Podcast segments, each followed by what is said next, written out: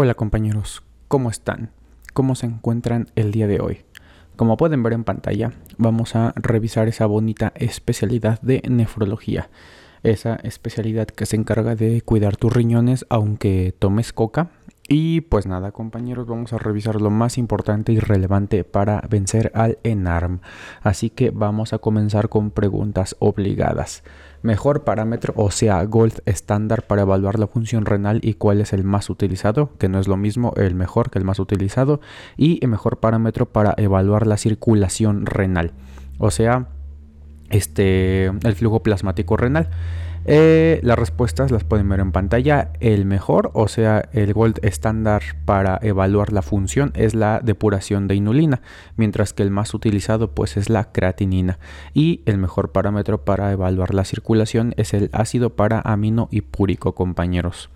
Ahora, dentro de las generalidades que tenemos que saber de eh, nefro como tal, eh, pues son cuestiones de las arterias, ¿ok? la arteria aferente y la arteria, arteria eferente, perdón, donde cada una tiene situaciones especiales que las pueden dañar o que pueden mejorar como tal su condición. En este caso, la arteria eferente está vasodilatada por, eh, digamos, default eh, fisiológicamente, es como su estado basal y aquí hay algunas sustancias o en este caso igual medicamentos que pueden provocar su vasodilatación aún más para que pues haya un mejor flujo como la prostaglandina E, el amlodipino y la dopamina, mientras lo que causa vasoconstricción y por lo tanto disminuye la perfusión renal son los AINES y la endotelina, por eso los AINES son nefrotóxicos. Dentro de la arteria eferente, esta es la que se encarga de mantener las presiones eh, vasculares renales porque la vasoconstricción es su estado basal y aquí lo que suele vasodilatarla es la angiotensión angiotensina 2 y los alfa agonistas, mientras lo que produce una vasoconstricción más importante son los yecas y arados y los alfa bloqueantes, compañeros. Muy bien, ahora para empezar a ver nefro y conocer las patologías tenemos que conocer a grandes rasgos los síndromes glomerulares y lo que significa el sedimento. ¿Ok? Muy bien, eh, pues vamos a dividirlo en cuatro compañeros, cuatro grandes síndromes glomerulares que en este caso el síndrome glomerular tipo 1 son alteraciones inespecíficas de la orina que se caracteriza por hematuria y proteinuria en rangos no nefróticos. Ejemplos de estas patologías, la nefropatía por IgA o enfermedad de Berger o el verguero, por eso mismo esta imagen. Eh, tipo 2, el síndrome nefrítico, ¿ok? Que este se caracteriza por pacientes con hipertensión y proteinuria en rangos no nefróticos. Eh, patología clásica de esto, la glomerulonefritis postestreptocócica. Número 3, síndrome nefrótico, característico proteinuria en rangos nefróticos, como su nombre lo dice, edema, dislipidemia y aquí hay cuatro patologías que vamos a ir revisando. Y por último, número 4, la rápidamente progresiva, que hay una disminución de la tasa de filtrado glomerular en días o semanas y pues aquí una característica es la enfermedad de Good-Pasture, aunque, aquí hay un aunque, este, hay otras patologías secundarias que nos lo pueden causar y ahí lo vamos a ver más adelante.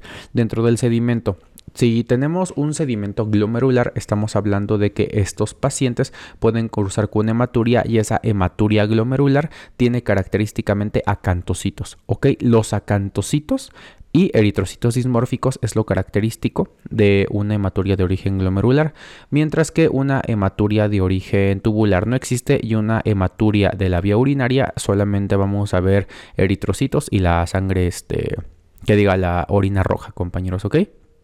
Muy bien, para pues la proteinuria, realmente una proteinuria glomerular van a ser proteínas más de alto peso molecular eh, como tal y leucocituria, eh, pues tenemos que saber que si hay afección del glomérulo, aunque haya, pues realmente no se pueden que diga secretar leucocitos, mientras que afecciones tubulares y del resto de la vía urinaria sí. Ok, pero lo más importante es que sepan esto, que hematuria glomerular va a tener presencia de acantocitos, eritrocitos dismórficos o bien cilindros hemáticos. Eh, ya sabrán que son los acantocitos y todo eso porque ya eh, está la clase de hematología. Mientras que hematuria del resto de la vía urinaria solamente te va a reportar eritrocitos. Excelente. Ahora, eh, dentro de los cilindros tenemos que saber, compañeros, qué tipos de cilindros nos hablan de algunas patologías. Por ejemplo, cilindros yalinos nos hablan de lesión renal, aguda prerrenal. Cilindros hemáticos de una glomerulopatía este, o una vasculitis, de una eh, un cilindro leucocitario, nefropatía tubulointersticial o pielonefritis, cilindros grasos, síndrome nefrótico, cilindros serios, enfermedad renal crónica o bien cilindros granulosos, lesión renal aguda renal, compañeros, ok, de origen renal. Y eh, bueno, también tenemos que saber la proteinuria, cuando es normal, cuando es un rango nefrítico, cuando es un rango nefrótico, etcétera, etcétera, compañeros, ¿ok? Y también las diferencias de estos grandes síndromes. De entrada, las proteínas normales que nosotros vamos a excretar eh, aquí las vamos a dividir en dos, en proteínas totales y solamente cuando se mide albúmina. Lo normal de proteínas totales que nosotros podemos excretar son menos de 135 miligramos al día, mientras que lo normal de albúmina son menos de 30 miligramos al día. Ahora, nosotros hablamos de una microalbuminoria o proteinuria no nefrótica, cuando excretamos proteínas totales de 150 a 3500 miligramos al día y albúmina de 30 a 300. Esto es una microalbuminoria o proteinuria en rangos no nefróticos. Y macroalbuminuria cuando excretamos más de 3.500 miligramos o 3.5 gramos al día y más de 300 miligramos de albúmina al día, compañeros. ¿Ok? Diferencias rápidas entre síndrome nefrótico y nefrítico. Que el nefrótico Vamos a tener una proteinuria, como ya vimos, de más de 3.5 gramos al día. Es inicio insidioso. Aquí el paciente va a estar edematizado sí o sí. La presión suele ser normal. Aquí vamos a encontrar igual este, albúmina sérica baja y dislipidemia, compañeros. Ok, mientras que en el síndrome nefrítico la proteinuria es en rangos no nefróticos, o sea, menos de 3.5 gramos al día. Es inicio abrupto. Estos pacientes suelen cursar con hipertensión importante y la hematuria es marcada. ¿Vale? Ahora, ya empezando a desglosar, eh, digamos como que alteraciones y patologías individuales de la, de la nefrología, pues vamos a iniciar con las alteraciones inespecíficas de la orina, que como recordarán, la eh, patología clave es la glomerulopatía por IgA o enfermedad de Berger, compañeros. ¿Ok? Esta es la causa más frecuente de hematuria glomerular. Recuerden, hematuria glomerular, que el paciente secrete acantocitos, eritrocitos dismórficos o cilindros este, eritrocitarios, ¿vale? Factor de riesgo y etiología principal, infecciones eh, de vías respiratorias altas o gastrointestinales de origen viral, compañeros, ¿ok? Y aquí el cuadro clínico es un paciente que pues tuvo previamente una infección viral, ya sea respiratoria o gastrointestinal, y hubo una hematuria de 2 a 4 días después de la infección, compañeros, ¿ok? Esto es muy importante que lo tengan en cuenta porque es el diferencial de la glomerulonefritis postestreptocócica. Pero aquí en una glomerulopatía por IgA o enfermedad de Berger, el inicio de la hematuria es de 2 a 4 días después, ¿vale? Y esto puede transformarse a síndrome nefrótico o enfermedad renal crónica, pero pues no es tan relevante. El diagnóstico se hace con una biopsia este, y también con, bueno, en esa biopsia la visión por inmunofluorescencia de depósitos de IgA en el mesangio, ¿ok? Y este te va a reportar un patrón granular. El tratamiento son YECAS o ARA2 para disminución de la proteinuria, omega 3 y esteroides más inmunosupresor si la cosa se pone seria. Muy bien, el síndrome nefrítico, eh, pues como tal, lo va a causar principalmente la glomerulonefritis postestreptocócica y aquí dentro de los factores de riesgo y etiología es una infección por estreptococopiógenes que es maltratada, ¿ok? Que no le dan el tratamiento adecuado y esta te suele causar una reacción de hipersensibilidad tipo 3, pregunta de examen. Cuadro clínico, infección previa a una faringoamigdalitis o también puede ser una infección de la piel por estreptococopiógenes, pero lo más relevante es una faringoamigdalitis y aquí la diferencia respecto a la enfermedad por IgA es que la hematuria va a aparecer en la glomerulonefritis postestreptocócica de 10 a 14 días después de la infección, compañeros. ¿Ok? Y aquí lo que nos dice la guía de práctica clínica es que dependiendo de la afección, es decir, si es una afección de rinofaringia, eh, la hematuria se da de 1 a 2 semanas después, o sea, de 7 a, 2 a 14 días, mientras que es una infección de la piel, se da de 3 a 6 semanas, compañeros, ¿ok?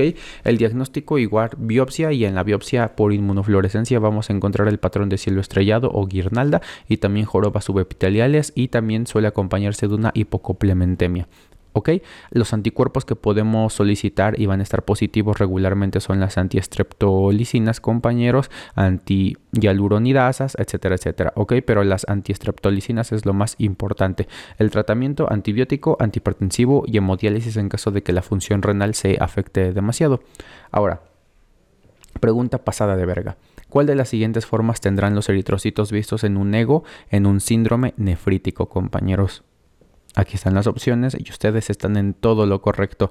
Aquí la guía de práctica clínica nos dice que esas células dismórficas suelen tener imagen como de Mickey Mouse, ¿ok? Entonces el ratón se llevó el premio. Dentro del síndrome nefrótico, como les había mencionado, son cuatro patologías las que vamos a estar, eh, perdón, digamos, eh, pues sí, revisando, ¿ok?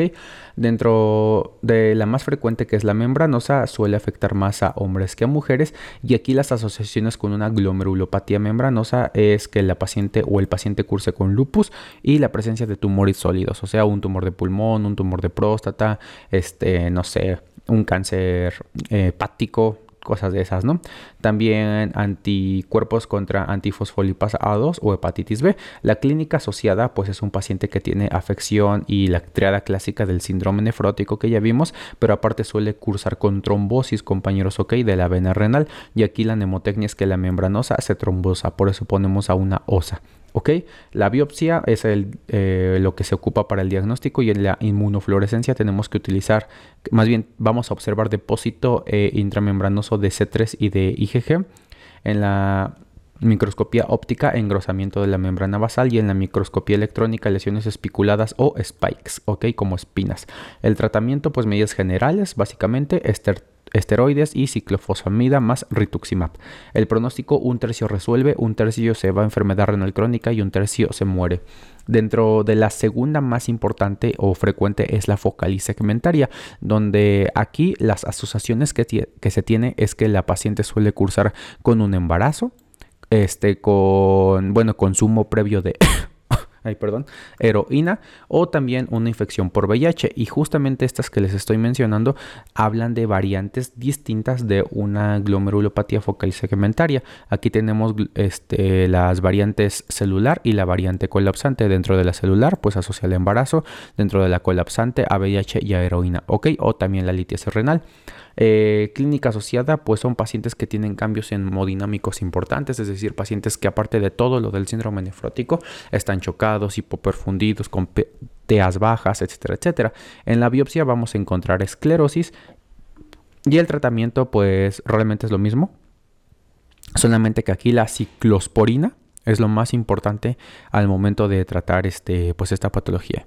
Ahora, la membrana proliferativa es la más grave de todas. La asociación importante es con virus de hepatitis C. También se asocia a infecciones con leucemias o crioglobulinemias, compañeros. Y dentro de la biopsia lo que vamos a encontrar es un depósito subendotelial en la membrana proliferativa tipo 1, un depósito en membrana basal en la tipo 3 y un, en la tipo 2, perdón, y un depósito subepitelial en la tipo 3. El tratamiento igual, medidas generales, esteroides, ciclofosfamida y micofenolato de mofetilo. El pronóstico eh, esta es la que tiene mayor recidiva post-trasplante, es decir, que los pacientes que se trasplantan suelen hacer nuevamente una patología membrano proliferativa. Y por último, la enfermedad de cambios mínimos, que también se conoce como el nefrosis lipoidea, suele afectar más a los niños y esto se asocia mucho a la presencia de atopias, ¿ok? O bien que una abeja los pique. También al consumo de AINES y también se asocia mucho al linfoma de Hodgkin. Aquí, dentro de la clínica asociada, pues es que estos pacientes van a tener una proteinuria muy marcada, ¿ok? Muy culera. Más de 15 gramos de albumina al día, eso es muchísimo. Y pues es lo importante. Dentro de la biopsia, en la inmunofluorescencia se va a ver normal. Nada más en la microscopía electrónica vamos a encontrar fusión de los podocitos. Y pues aquí les pongo a Goku y Vegeta fusionándose. El tratamiento medias generales, esteroide más ciclofosfamida y esta es la de mejor pronóstico. Más del 80% de los pacientes que cursan con cambios mínimos mejora, compañeros. ¿Ok? Pregunta obligada. ¿Qué nefropatías cursan con hipocomplementemia, compañeros. Y aquí vamos a encontrar a la postestreptocócica, a la membrana proliferativa, a la rápidamente progresiva y a la lúpica. Hay que recordar solamente las eh, membrano, las eh, glomerulopatías, perdón, que tengan una letra P en su nombre y así van a recordar rápidamente cuáles cursan con el complemento bajo. Muy bien, pasando a la rápidamente progresiva, compañeros, como les digo, esta es una patología que afecta a la función renal de días a semanas. Y como tal, aquí eh, pues solamente tenemos que conocer que existen tres como variantes, ¿ok? Pero dentro de esas variantes, lo que nos es característico a nosotros encontrar en la histología, en la biopsia y todo eso, es una imagen en semilunas. Ok, si ponen semilunas en el caso clínico, estamos frente a una rápidamente progresiva y aquí las dividen en el grupo 1, grupo 2 y grupo 3. Dentro del grupo 1 eh, es la rápidamente progresiva que tiene como etiología anticuerpos contra la membrana basal glomerular y este es el síndrome de Good Pasture, donde a la inmunofluorescencia vamos a encontrar depósito de IgG lineal. ¿Ok?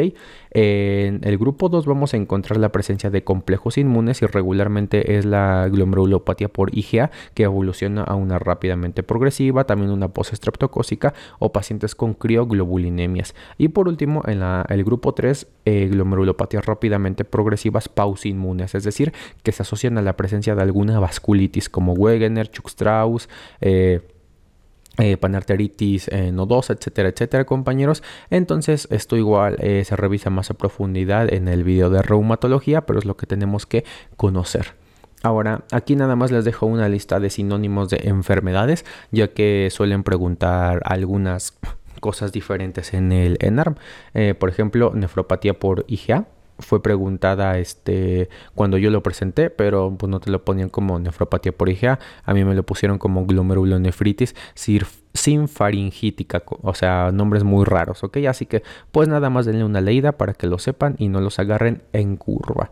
Pasando a glomerulopatías secundarias, tenemos dentro de las dos más importantes la glomerulopatía lúpica y la glomerulopatía diabética. Dentro de la lúpica, esta afecta a 75%, a 75 de los pacientes con lupus y... Eh, como tal, aquí tenemos que saber, compañeros, que el lupus-like no altera la función renal. Recordando que el lupus-like es eh, la variante del lupus que se da por consumo de fármacos. ¿Ok? Procainamida, hidralacina, los más frecuentes. Ahora, dentro del ego lo que vamos a encontrar son cilindros granulosos y la presencia de hematuria. Y en la clasificación es más importante que nos sepamos solamente dos tipos. La tipo 2, que es la mesangial proliferativa, que esta es eh, la glomerulopatía lúpica más frecuente en asintomáticos, es decir, que si llega un paciente con ustedes, se conoce con lupus, pero nunca ha tenido clínica como renal y ustedes le hacen una biopsia, va a salir esta eh, variante, la tipo 2, mesangial proliferativa, y suelen cursar solamente con hematuria y proteinuria no nefrótica, mientras que la tipo 4, que es la proliferativa difusa, es la más frecuente de todas las glomerulopatías lúpicas, ¿ok? Aquí vamos a encontrar disminución del complemento, aumento de los anticuerpos anti-DNA, proteinuria hematuria y pacientes que cursan con hipertensión, ¿ok? El tratamiento medidas generales del síndrome nefrótico, antihipertensivos, hidroxicloroquina y los esteroides con su ciclofosfamida para la función renal, compañeros, ¿ok? El pronóstico, eh, pues realmente para el pronóstico suelen tener malo y tenemos que saber que la lesión bueno, más que lesión renal, la afección glomerular es el predictor más importante de muerte y mortalidad. Es decir, entre mejor controlados estén los pacientes ah, en lo renal, más van a vivir. Entre más puteados estén conforme a lo renal, pues van a fallecer más fácil y dentro de la glomerulopatía diabética es la causa más frecuente de todas las glomerulopatías secundarias, se lleva el número uno y aquí es importante eh, saber que a la biopsia nosotros vamos a encontrar lo que son las células de Armani-Epstein, ¿ok? Y Armani pues me recuerda a la marca de Armani y pues ya, nada más se los dejo para que lo recuerden. Y dentro de todas las fases de la glomerulopatía diabética tenemos que saber que en primer lugar vamos a tener una hiperfiltración. Por si algún día les llega un paciente que se conoce con diabetes, y ustedes le toman una queratinina o le mandan a hacer una depuración o algo así y sale, no sé, con una tasa de filtrado de 160, no significa que esté bien, significa que ya empezó a chingarse el riñón porque empezó en la etapa de hiperfiltración. Ok, entonces esto no es bueno, hiperfiltrar no está bien, es la primera fase de la glomerulopatía diabética. Después vamos a encontrar engrosamiento de la membrana basal, posteriormente ya linosis arterial y eh, hasta la etapa 3 es cuando encontramos microalbuminuria, compañeros, ok. En la etapa 4 4 podemos encontrar la lesión de Kimmelstein-Wilson, macroalbuminuria, aquí ya son más de 300 miligramos de albúmina al día, disminución de la tasa de filtrado glomerular, y es cuando los pacientes ya coinciden con tener lesión renal y lesión a nivel de los vasos sanguíneos del ojo y pues como tal la retinopatía. Y por último, la etapa 5, pues la esclerosis, ¿ok? Tratamiento, control metabólico, una hemoglobina glicada menor a 7 y control de la TEA menos de 130-80. El consumo de yecas para este, prevenir la progresión y pues nada más. Dentro del pronóstico, eh, los pacientes que tienen diabetes mellitus tipo 1 suelen iniciar de 3 a 5 años después del diagnóstico con afección eh, renal, mientras que en la diabetes tipo 2, al momento en que tú haces el diagnóstico de diabetes, esos pacientes seguramente ya tienen algún daño renal y se encuentran con alguna de estas fases. Eh, pues como tal, los diabéticos tipo 2 son los que están más fregados que los tipo 1. Ahora, lesión renal aguda eh, y aquí solamente es importante que sepamos la etiología y la clasificación, porque es lo único que preguntan compañeros, ¿ok? Dentro de la etiología, pues sabemos que existe la prerrenal, la renal y la postrenal. La prerrenal eh, hace referencia a cuando un paciente tiene disminución de la perfusión renal, es decir, que llega menos sangre de la que debería y esta es la más frecuente de todas. Suele causarse por hemorragias o hipovolemia, ¿ok? Hemorragia, pues obviamente que alguien sangre, hipovolemia, pues puede ser que un paciente a lo mejor tuvo mucha náusea, diarrea y vómito y pues tiene disminución de la volemia. En lo renal, por presencia de daño específicamente en los glomérulos y las nefronas y esto suele deberse a, fármaco, a fármacos, perdón, o algún tóxico y por renal por una obstrucción de la vía urinaria, un lito o un tumor o algo así. Dentro de la clasificación lo vamos a dividir en AKIN 1, 2 y 3 dependiendo de los niveles de creatinina o dependiendo del volumen urinario. AKIN 1 cuando hay un aumento de la creatinina sérica 1.5 veces más o este aumento de 0.3 miligramos sobre decilitro de creatinina respecto a la basal. Es decir, que si el paciente se conocía con 0.7 de creatinina y en los laboratorios ya tiene 1, pues eso ya es lesión renal. Aquí en 2, cuando hay un aumento de la creatinina eh, al doble. O aquí en 3, cuando hay un aumento de la, creatinina al triple o también cuando este, la creatinina sérica ya es mayor a 4 miligramos, ya se considera aquí en 3. Volumen urinario aquí en 1 cuando el paciente tiene menos de 0.5 mililitros por kilogramo por hora durante 6 horas consecutivas. Aquí en 2 menos de 0.5 mililitros por kilogramo por hora por 12 horas consecutivas o bien aquí en 3 menos de 0.5 mililitros por kilogramo por hora por 24 horas o bien anuria por 12 horas. A anuria nos referimos a menos de 0.3 mililitros kilogramo hora compañeros, ¿ok? Otros auxiliares diagnósticos que tenemos es eh, pues la presencia de algunos marcadores que es el KIM1 que fue preguntado el año pasado, la interleucina 18, el NGAL, etcétera, etcétera, pero lo que más preguntan es el KIM1 y la cistatina C, compañeros, ¿ok? Y también a todos los pacientes con lesión renal aguda se recomienda realizar un ultrasonido de este riñón y también de vías urinarias porque nos puede ayudar a, reconocer el diagnóstico, por ejemplo, en una postrenal o también nos puede decir el ultrasonido si el paciente ya tiene cambios crónicos y estamos frente a una crónica agudizada. ¿Ok? Ahora, preguntas obligadas. ¿Cómo es la relación buncreatinina en la lesión renal aguda, compañeros? Y ustedes están en todo lo correcto. La relación buncreatinina va en la este, patología prerrenal va a salir mayor a 20, mientras que la relación buncreatinina en una lesión intrarrenal va a salir menor a 20. ¿Ok? Y aquí este es un... No es un caso clínico, pero es una pregunta este, que se hizo en años previos. La uremia prerrenal tendrá los siguientes parámetros, ¿ok? Aquí ya pues es más sencillo identificarlo porque ya vimos esta otra pregunta y nada más tendremos que buscar una relación buncreatinina mayor a 20, donde aquí tenemos relación buncreatinina mayor a 20 y aquí también nos decía relación buncreatinina superior pero a 10. Aquí nos dice inferior y aquí superior igual a 10, entonces por eso simplemente los descartamos y también tenemos que saber que el sodio urinario es inferior a 20 mil equivalentes, la osmolaridad suele ser superior a 500 y pues nada más compañeros. Excelente. Ahora, dentro de la lesión renal aguda suele haber pacientes que llegan intoxicados por algo o ya tienen una hemorragia importante y la función renal ya se fue a la chingada. Entonces, eh, pues tenemos que saber cuáles son las indicaciones de diálisis urgente. Ok, que en ese momento el paciente se tiene que dializar o hemodializar. A ver, compañeros. Y ustedes están en todo lo correcto, compañeros.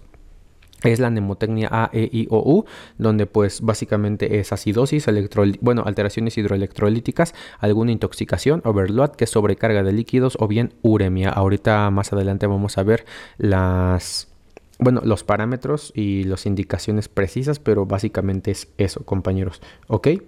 Bueno, ahora pues empezando con la enfermedad renal crónica, eh, pues esta se define como la disminución de la tasa de filtrado glomerular a menos de 60 mililitros minuto por tres meses consecutivos, compañeros, ¿ok? Eso es importante. Y eh, pues aquí tenemos algunos factores de riesgo que nos da eh, la guía de práctica clínica, donde algunos son muy obvios, como la diabetes y la hipertensión, que son los más importantes. Si les preguntan entre diabetes e hipertensión, eh, diabetes es más importante, tabaquismo y edad avanzada. Mientras nosotros vamos creciendo, y siendo más longevos, pues eso hace que disminuya el número de nefronas y por lo tanto el hecho de crecer ya es un factor de riesgo para tener enfermedad renal crónica. Y otros factores de riesgo no tan obvios que han preguntado es el bicarbonato bajo, factor de crecimiento de tejido conectivo urinario presente en nosotros, eh, la presencia de factor de necrosis tumoral alfa y la presencia de interleucina 6 como tal, citocinas, ¿ok? Y los factores de riesgo perpetuadores de la enfermedad renal crónica, es decir, que tú ya tienes enfermedad renal y aquellos que hacen que tengas más enfermedad renal es la proteinuria, la hipertensión y la hiperuricemia. Muy bien, hay muchas fórmulas para eh, pues tratar de determinar la tasa de filtrado glomerular y todas tienen ventajas y desventajas. Por ejemplo, la de Krokov eh, nos predice mejor la mortalidad. Es decir, que estos pacientes al momento de que nosotros le calculamos la tasa y hay una disminución importante, pues eh, le tenemos que creer porque significa que el paciente va mal. Mientras que la de Krokov igual no se ajusta a la superficie corporal. Así que si tú tienes un paciente que ya tiene amputación, por ejemplo, de un pie, por la diabetes, pues no es lo mejor que utilices esta fórmula porque va a salir alterada. El MD, MDRD es poco confiable, en tasas de filtrado mayores a 60, es decir, que la sobreestima, mientras que igual a, bueno, justamente lo contrario, la MDRD es mejor en pacientes que tienen este, pues estadios avanzados, o sea, una tasa menor a 60 o bien mayor a 60 años. Y como tal, la clasificación de la enfermedad renal la vamos a dividir en cinco compañeros, ¿ok? Bueno, muy estrictamente en seis, pero son cinco eh, números los que ponen. estadio 1 es cuando pues ya tenemos un daño renal o también la tasa de filtrado glomerular está aumentada. Si recordarán lo que les dije hace un momento en la diabética es que una hiperfiltración nos habla de que el paciente ya está empezando a tener alteraciones renales y aquí lo que tenemos que hacer es evitar la progresión. ¿Ok? Diagnosticar y tratar comorbilidades. En el estadio 2 es cuando ya tenemos una enfermedad renal crónica leve con una tasa de filtrado entre 89 y 60 y aquí solamente tenemos que estimar la progresión, en cuánto tiempo ese paciente ya va a pasar a estadios más complicados. Y pues obviamente lo del anterior, tratar y diagnosticar comorbilidades. Estadio 3 se va a dividir en A y en B. A y este cuando tenemos una tasa de 59 a 45 y B cuando tenemos una este, tasa de 44 a 30. Y aquí hay que empezar a diagnosticar y tratar las complicaciones de la enfermedad renal crónica, es decir, la hiperuricemia, este, el desequilibrio hidroelectrolítico como la hiperfosfatemia también, eh, los pacientes que cursen con anemia, todo eso compañeros, ¿ok? En el estadio 4 ya es una enfermedad renal crónica grave, una tasa de 30-15 y aquí ya hay que ir preparando al paciente para una terapia sustitutiva de la función renal, tanto psicológica, social y pues eh, biológicamente, ¿ok? Psicológica, decirle pues ya va a valer verga, vas a tener un tubo todo el día, este en el abdomen para que te dialices o vas a tener ya un catéter permanente en el cuello o una fístula, así que pues ve mentalizándote, ¿no? Social, pues que su familia aprenda a manejar las máquinas y este pues que como tal tenga en su casa todo el equipo necesario y biológico, pues tratar de que ese paciente tenga las mejores condiciones previo a eso, o sea, que su diabetes esté controlada, su TEA igual, todo eso. Y estadio 5, cuando ya tenemos una enfermedad renal crónica terminal y aquí la tasa es de menos de 15 y pues como tal aquí ya iniciamos la terapia sustitutiva compañeros, ok. También la clasificamos por albuminuria a 1 menos de 30 miligramos al día, a 2 de 30 a 300 y a 3 mayor a 300. Eh, esto es importante porque dependiendo de cómo nosotros clasificamos a nuestro paciente, vamos a dar una categorización en, bueno, en estos recuadros verde, amarillo, naranja y rojo. ¿Ok? Donde pues verde nos habla de que el paciente tiene un bajo riesgo, amarillo un riesgo moderadamente incrementado, pero naranja y rojo significa que ese paciente ya tiene un muy alto riesgo este, de complicaciones y de mortalidad. Entonces lo ideal es siempre tenerlos aquí, mínimo, ¿ok? Muy bien. Eh, ultrasonido lo ocupamos pues para... Eh, ver los cambios crónicos que pudiera tener los pacientes, pero aquí esto lo pongo más que nada por preguntas que han hecho en años pasados, donde te dicen que el ultrasonido, pues regularmente los riñones son chicos en pacientes con enfermedad renal crónica, excepto en estas condiciones, amiloidosis, poliquistosis renal, trombosis de la vena renal y diabetes. En estas cuatro causas, los riñones, a pesar de que el paciente tenga enfermedad renal crónica, van a ser normales o más grandes de lo normal. Y eh, bueno, también otras cosas que tenemos que saber dentro de los medicamentos vía oral que se toman los pacientes es que con una tasa eh, de filtrado glomerular de 60 o más, este, pero ya como tal disminuida, hay que ver qué medicamentos necesitan ajustes, ¿ok? Eh, dentro de la, una tasa de 45 a 60 hay que evitar los AINES y ya tenemos que iniciar el ajuste de la metformina. Eh, de 30 a 45 evitar AINES también y la metformina se reduce al 50% una tasa menor a 30 evitar AINES bifosfonatos metformina también eh, ya tenemos que utilizar con más cuidado los YECAS y los ARA2 porque podemos tener este, la presencia de hipercalemia exacerbada por estos medicamentos así que pues es algo que tenemos que cuidar y las metas en los pacientes es una TEA menor a 140 90 o bien menor a 130 30-80 si tenemos albuminuria de más de 300 y dieta hiposódica regularmente menos de 2 gramos al día es lo que tienen que consumir estos pacientes compañeros ok y pues realmente la meta en la diabetes no cambia la hemoglobina glicada tiene que seguir siendo menor a 7 también dentro de la enfermedad renal crónica la anemia es una patología importante y frecuente. Y aquí tenemos que saber que la etiología principal es por déficit de eritropoyetina. Aparece regularmente en el estadio 3 y aquí tenemos que hacer mediciones de hemoglobina cada 12 meses en el estadio 3 y cada 6 meses en estadios 4 y 5. El diagnóstico es con una hemoglobina menor a 13 en hombres y menor a 12 en mujeres. El tratamiento inicial es con hierro y la hemoglobina, bueno, si tenemos una hemoglobina menor a 10 es cuando iniciamos la eritropoyetina. Se suspende la eritropoyetina con una hemoglobina de 11.5 o más y las metas de hemoglobinas de 10.5 a 12.5 compañeros, ¿ok? Excelente. Ahora, dentro de la enfermedad renal crónica, para el tratamiento sustitutivo de la función renal, tenemos que saber que lo más importante es la diálisis, compañeros. La diálisis, la, el trasplante, ¿ok? El trasplante renal es lo que produce mejor supervivencia y además eh, a largo plazo es mucho más barato que una diálisis o que una hemodiálisis. Entonces, si llegan a preguntarles en el ENAR cuál es el mejor, la mejor terapia sustitutiva de la función renal, es el trasplante, ¿ok? Y bueno, si no, tenemos la diálisis y la hemodiálisis. ¿Ok? Y dentro de, bueno, diálisis y hemodiálisis, pues realmente no hay mucho que comentar, al menos para fines en ARM. Solamente tenemos que recordar las urgencias, ¿ok? Acidosis, un pH no necesariamente menor a 7.1, pero sí una acidosis refractaria de tratamiento, ¿ok? Es decir, que el paciente llegó acidótico, ya le pasaste líquidos, ya viste por qué está acidótico y empezaste a tratar la causa y aún así sigue acidótico, pues ya le inicias, bueno, más bien lo pasas a diálisis o hemodiálisis, depende de las condiciones de su hospital. Alteraciones hidroelectrolíticas, hipercalemia severa refractaria al tratamiento, la I de ingesta de tóxicos, alcohol, salicilatos o drogas, la O de overload, sobrecarga de volumen, refractaria tratamiento igual, o bien si el paciente pues ya no orina ni madres, no sirve de nada que le des diurético, lo tienes que meter a hemodiálisis o a diálisis y una uremia, regularmente pacientes que cursen con síndrome urémico, común encefalopatía urémica, pericarditis urémica, convulsiones de eh, origen urémico y disfunción plaquetaria, regularmente suele aparecer con más de 200 200, pero yo he visto pacientes hasta con 600 de urea que pues realmente andan como si nada, porque ya saben, somos la raza de bronce.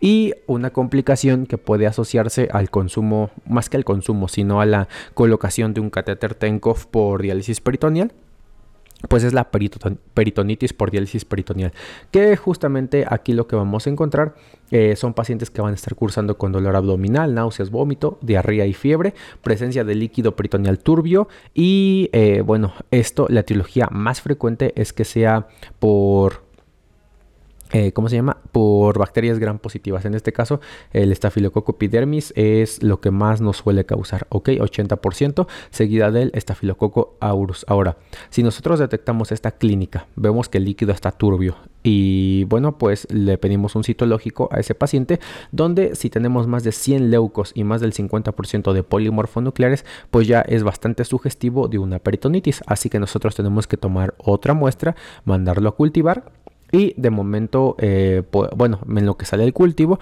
tenemos que iniciar el tratamiento antibiótico. ¿Ok?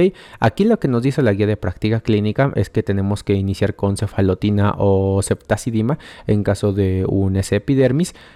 Pero la realidad es que además de esto, tenemos que cubrir una patología por gram negativo como E. coli, que es lo más frecuente, compañeros, ¿ok? Entonces el tratamiento inicial es ceftacidima vancomicina. ¿Ok? Pero si ven que no está esa opción, pues se van a ceftazidima sola o a cefatolina, ¿ok? Y, eh, ¿cómo se llama? Indicaciones para retiro de catéter Tenkov, infección por pseudomonas, infección por hongos o infección por tuberculosis. Si sale cualquiera de esas cosas en el cultivo, es decir, que ya le inicias tratamiento y a pesar de que vaya mejor, es decir, que ya no tenga dolor, que no sé, cualquier cosa, pero sale en el cultivo pseudomonas, hongos o bien este, una micobacteria, ni modo, se tiene que retirar ese catéter. Y dentro del ácido base, preguntas obligadas, causas de acidosis metabólicas con anión GAP elevado, la mnemotecnia Cat-Mut-Piles este donde C nos habla de intoxicaciones por monóxido de carbono, eh, como, como, esa, ¿no? La A nos habla de igual intoxicaciones por AINES como AINES, perdón, por antibióticos como aminoglucósidos. La T igual de intoxicaciones por teofilina o tolueno. La M de intoxicaciones por metanol. La U de la uremia. La D de esto, una cetocidosis diabética o una cetoacidosis este, igual por alcohol. La P nos habla de igual intoxicaciones por paracetamol, fenitoína, este, paraldehído, etcétera, etcétera. La I de intoxicaciones por hierro, isoniacida. Eh, la L de una acidosis láctica, la E de intoxicaciones por etanol y la S de salicilatos como pues la aspirina por ejemplo. Ok, entonces esta mnemotecnia siempre tenganla en cuenta porque siempre la preguntan. Y una pregunta pasada de verga que se hecho en años pasados.